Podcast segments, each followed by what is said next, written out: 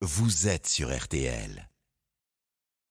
RTL Matin, Science et vous. Oui, pour comprendre la science, nous comptons sur Mac Lesguy, monsieur E égale M6, nous rend la matière accessible tous les week-ends dans RTL Matin. Bonjour Mac. Bonjour Stéphane. Et ce dimanche, on parle de vieillissement, c'est d'ailleurs d'actualité avec la polémique sur les retraites. Eh oui, on sait qu'à la base, cette réforme est justifiée, dit-on, par l'allongement de notre durée de vie. Depuis 1950, on est passé de 63 ans à 79 ans pour les hommes, de 69 ans à 85 ans pour les femmes, et on aimerait bien que ça continue.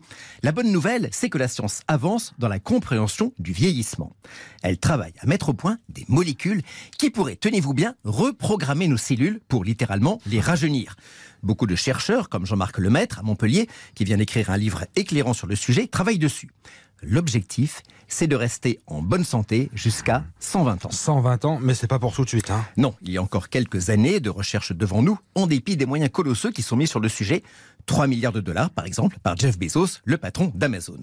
Mais grâce à leur compréhension du vieillissement, ces chercheurs ont déjà des recettes éprouvées par la science, au moins sur des animaux, pour le retarder. Et plus important, pour nous permettre de vivre plus longtemps en bonne santé. Voulez-vous les connaître? Ouais, évidemment. alors, avant toute chose, je dois préciser que ce sont des recettes éprouvées par l'expérience, non pas sur l'homme, mais sur des animaux de laboratoire. Ce qui n'empêche pas, bien sûr, de transposer ces résultats à l'homme. D'ailleurs, Mac, pourquoi on ne fait pas ces expériences sur l'homme?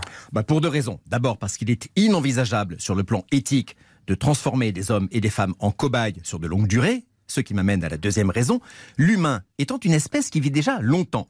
Une expérience sur le vieillissement durait des dizaines d'années.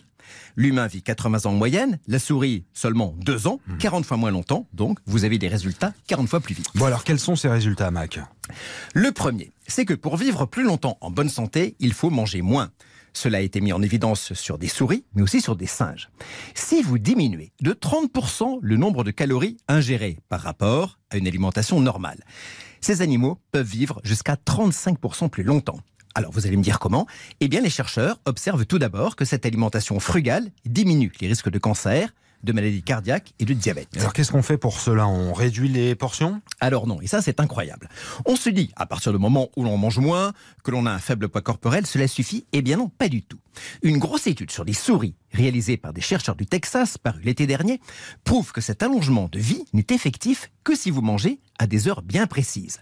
Les souris qui vivent les plus longtemps sont celles soumises à un jeûne intermittent quotidien de 12 heures au moment de leur période d'inactivité, c'est-à-dire le jour, puisque la souris est un animal nocturne. et, et pour nous, du coup, Mac, ça donnerait quoi?